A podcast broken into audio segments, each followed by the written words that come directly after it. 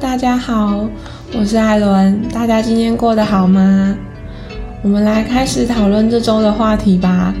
悲剧主角，大家身边应该都有这样的朋友吧？总是唉声叹气，强颜欢笑，好像全世界都欠了他们一个世界。这个全世界默默的也包括了我们，我们也要包容他们的不开心、不快乐、不幸福。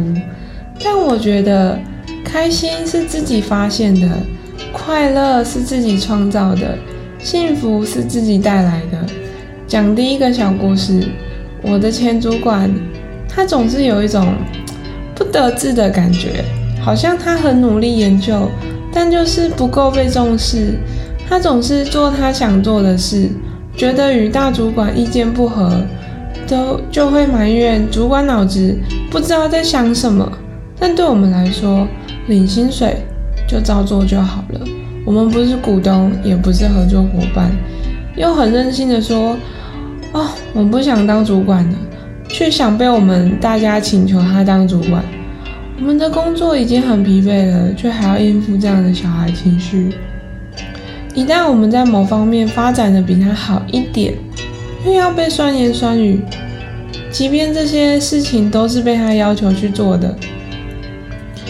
永远他都在苛求别人，弄得自己不开心，别人也不开心。我只能说，臭脸臭脸，快乐远离你。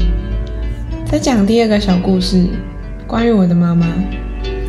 她总有一种人生被我们绑住的感觉。如果没有我们，好像她的人生可以发展的更好。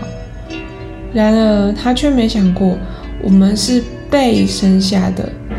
他却向我们抱怨，没想过我们的心也是会痛的吗？我跟他说我的故事，我说我其实不是过得那么好，我只是不想让你担心。他却和我说，你不说我怎么会知道呢？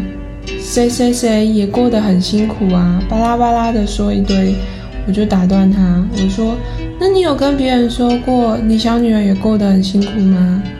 他还是那句老话，你不说我怎么会知道呢？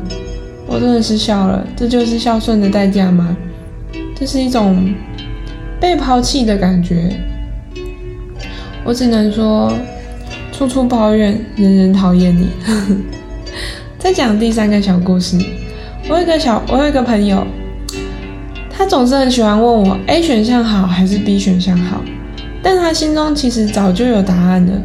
他同时也问另一个朋友，但其实我觉得 A、B 都不好，我还是硬要选一个他跟他心中不同的答案，他就会开始说，可是另一个人怎么说，巴拉巴拉的，然后我就说好，那你就觉得可以就好。事后他又跟我抱怨，哦，这个选项很烂，那我该说什么？我说的他不愿意听，但顺着说的。又会被回头责怪，但我知道他其实没有太多恶意，一直一直的原谅，到最后我也累了。我生病了，他却反而不再联系我，该说嗯有多心寒呢？但也就罢了，只希望不要再后悔自己的选择，审慎自己的决定，不要怪东怪西。只能说一切机会。才会成为真的机会。讲第四个小故事，我自己的故事。我从小总是被欺负，我总是不懂，可能有很多原因，可能一大家一开始真的觉得只是在跟我玩，或者是我人不够讨喜，或者人成绩太好，或者妈妈跟老师关系太好，等等都有可能。但为什么长大就不会呢？一样好好念书，维持初衷，但慢慢的改变自己的外形、讲话方式，大方交友，勇于表现自己。慢慢的，你会吸引到更好的交友圈，不排挤人，有同理心的状态。那虽然中间还是会有一些过程不是很愉快，但也是会有很快乐的回忆。我只想说。只有勇于改变与尝试，才会有机会得到美好的果实。有时候，不管是家人、朋友、同事、爱人，都会说出伤害你的时候。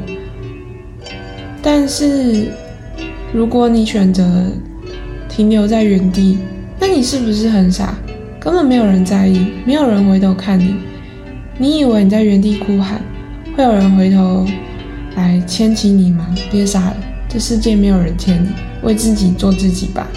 拍拍双腿，自己站起来，看看哪个方位你喜欢，就往哪个方位走吧。停滞不前是最傻、最浪费人生的行为。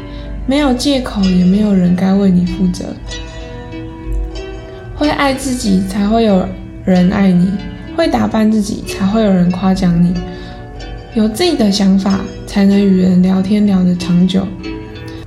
不要做一个肤浅表面的人，永远就只有六十分；不要做一个装模作样的人，永远就只有五十分；不要做一个可怜兮兮的人，永远就只有。四十分，不要再沉迷于可怜的人生了，该站起来喽！人生还有很多要体验的，该把一些坏的回忆甩在后头了。如果有困难，寻求专业的协助一点都不丢脸，也不可怕。我非常感谢我的身心科医生跟我的咨询师，他们带着我慢慢的越来越好。我也勇于。尝试越来越多东西，我们一起向前走。但愿你我一切安好。希望以上的内容有帮助到你们，祝你们都有美好的一天。我是艾伦，我们下周见，拜拜。